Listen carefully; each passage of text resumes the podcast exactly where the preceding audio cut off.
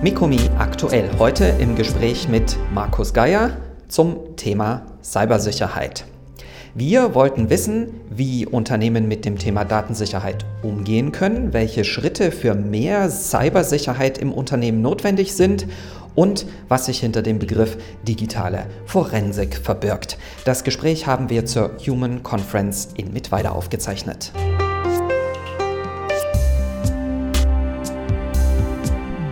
Ja, Markus Geier aus München. Ich bin Geschäftsführer einer Cybersecurity-Beratung, kümmern uns um die digitale Absicherung unserer Kunden und haben seit einiger Zeit ähm, eine strategische Kooperation mit der Hochschule mit weiter und jetzt auch eine neue Genossenschaft gegründet für die digitale Sicherheit im Mittelstand, gemeinsam mit der Volksbank und mit der Hochschule mit weiter und Comcode. Aktuell läuft da in Mittweida die Human Conference. Welchen Stellenwert hat denn äh, Cybersicherheit in Kombination mit, mit Innovationen für Sie? Ich glaube, das bedingt sich ein Stück. Ähm, ich denke, digitale Innovation ohne digitale Sicherheit wird kaum funktionieren. Genauso wenig, wie sie funktionieren wird, wenn der Schutz der persönlichen Daten nicht in einem ausbalancierten Kontext realisiert wird. Also ich denke, das eine bedarf bedingt das andere. Nun sind Sie auch in einem ganz speziellen Bereich im Thema Forensik unterwegs und wir haben ja hier in der Region mit Weida und in Mittelsachsen auch einen relativ breit gestreuten Mittelstand mit vielen kleinen und mittelständischen Unternehmen. Was sind aus Ihrer Sicht wichtige Anwendungspunkte, die es äh, in der aktuellen ja, Entwicklung zu, zu beachten geht? Was wären denn so Schritte? Naja, digitale Forensik ist ja eher dann notwendig, wenn das Kind schon im Brunnen gefallen ist. Das heißt, wenn es einen Vorfall gibt im Mittelstand, Sabotage oder Datendiebstahl, ähm, dann kommt vielleicht ein digitaler Forensiker zum Einsatz, um Spuren zu sichern. Ähm, der Punkt für den Mittelstand ist, der muss das erstmal mitbekommen, dass es so weit gekommen ist und dann muss ich erstmal einen digitalen Forensiker leisten können, weil das ziemlich viel kostet normalerweise. Deshalb ist der Ansatz auch der der Hochschule ist ja nachvollziehbar, also diese Themen zu sensibilisieren, damit es gar nicht so weit kommt, dass Professor Labuttes Truppen ausrücken müssen, um bestimmte Fälle zu bearbeiten. Und das ist halt ein Teil dieser digitalen Fitness, die wir als deutscher Mittelstand brauchen, ähm, um uns sicher durch diesen ja, durch dieses Minenfeld zu bewegen.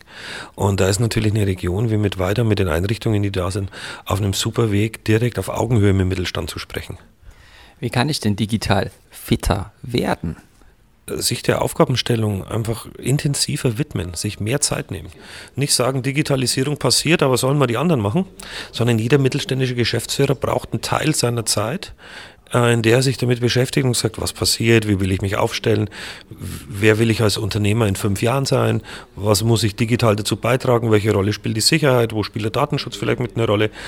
Einfach Zeit investieren, sich mit Leuten, auch und da ist die Hochschule auch natürlich ein toller Ansprechpartner, mit Leuten auch beraten, die ein ernstes Interesse haben an der Absicherung des deutschen Mittelstands und nicht nur Produkte verkaufen wollen.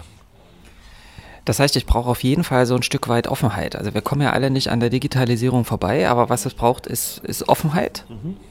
Offenheit und Bereitschaft zu akzeptieren, es betrifft jeden. Egal ob privat oder als Unternehmer, selbst die, die, die Würstelbude um die Ecke wird sich früher oder später mal mit der Sicherheit des PCs auseinandersetzen müssen. In welchen Bereichen greifen Sie dann als äh, Unternehmer kon konkret ein mit, mit Dienstleistungen angeboten? Also am liebsten im Vorfeld, wenn es darum geht, äh, Risiken zu analysieren und Ideen zu entwickeln, die zum Unternehmen passen, um sich digital abzusichern oder diese digitale Transformation inklusive der Sicherheitsthemen ähm, zu gestalten. Und wenn es dumm läuft, auch im Nachgang, wenn was passiert ist. Also wenn das Kind im Brunnen liegt, den Schaden zu begrenzen und vielleicht Täter zu überführen. Wie sehen Sie die kürzere Zukunft und die weit entferntere Zukunft? Haben Sie so eine, so eine Vision und Vorstellung, wie Digitalisierung vor, voranschreiten kann? Wir haben ja so ein bisschen im Rahmen der Konferenz von ganz unterschiedlichen Stellen, auch sicherlich aus ganz unterschiedlichen Bereichen äh, gehört. Wir sind da alle sehr unterschiedlich weit und in vielen Teilen auch, na, können wir den Eindruck gewinnen, um es wohlwollend zu formulieren, kräftig hinterher.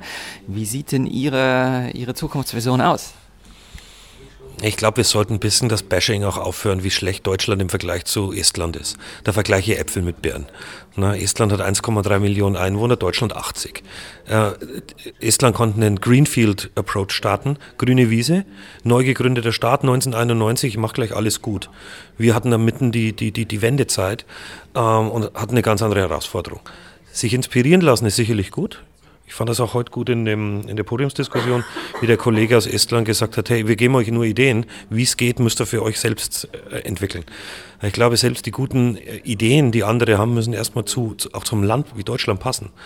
Ähm, ich glaube, wir gehen in, den nächsten, in der nächsten Zeit noch ein bisschen durch ein Tal der Tränen, ähm, da unsere Technologie einfach nicht Security by Design ist. Also nicht wie ein Auto, das auf der Straße ist, eine TÜV-Zulassung hat und safe ist. Da müssen wir erst noch hinkommen in der digitalen Welt. Aber ich glaube, mittel- und langfristig bin ich schon gut optimistisch, dass wir eine, eine gute Rolle spielen können, ähm, auch als deutsche Ingenieure und auch Softwareingenieure. Aber es wird noch ein bisschen knistern im Gebälk, mit Sicherheitsvorfällen, mit Datendiebstählen, mit was auch immer.